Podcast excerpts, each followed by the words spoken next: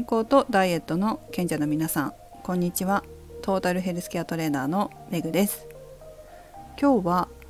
スタイルがいい人の食事についてちょっと気づいたことがあったのでシェアしたいと思います。私は毎月1回松江区に行くんですね。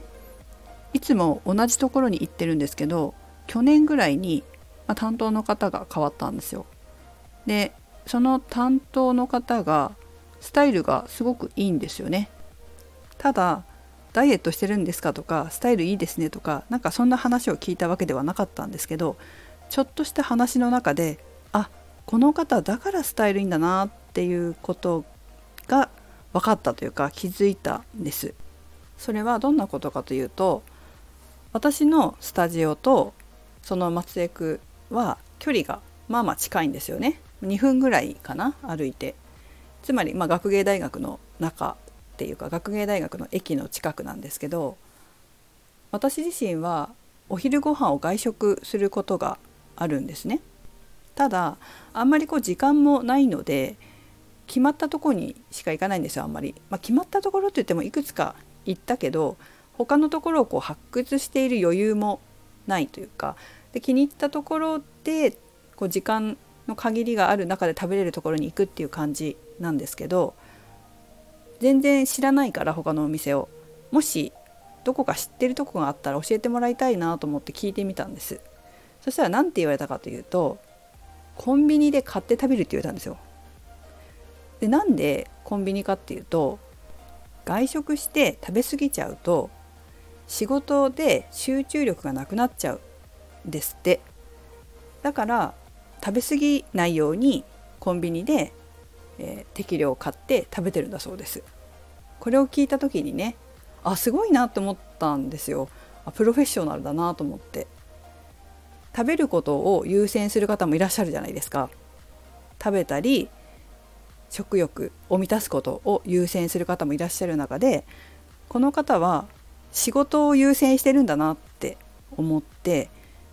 やっぱりこうその仕事に対する責任感っていうかちゃんとやってるのが反映されてますよね。私も本当ずっと気に入って嫌だなって思ったこと一回もないんですよ。だから通い続けてるんですけどそういうところがやっぱりこう出てる。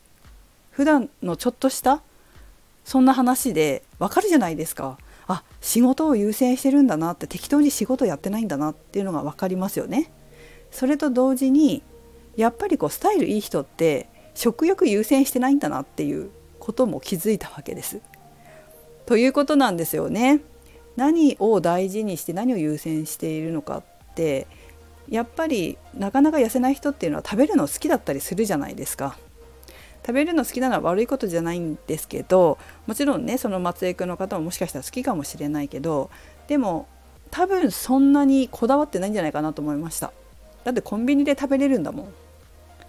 コンビニで買ってしかも集中力切らさないために少しで済む済ませるっていうことを毎日積み重ねてるからこの人スタイルがいいんだなってわかるわけでもしね食べるの好きで外食するの好きだったら体型ちょっと違ってたかもしれませんよね。ふとね何気なく聞いた質問だったんですけど